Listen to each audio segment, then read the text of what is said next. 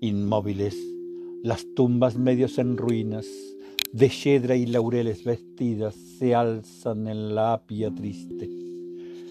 Por el cielo turquesa que aún gotea, traslúcidas nubes blancas pasando van del sol por delante. Egle, vuelta la cara hacia aquella serena promesa de primavera, mira el sol y las nubes. Mira, y ante aquel bello rostro, más aún que ante Febo, ríen las nubes sobre las viejas tumbas.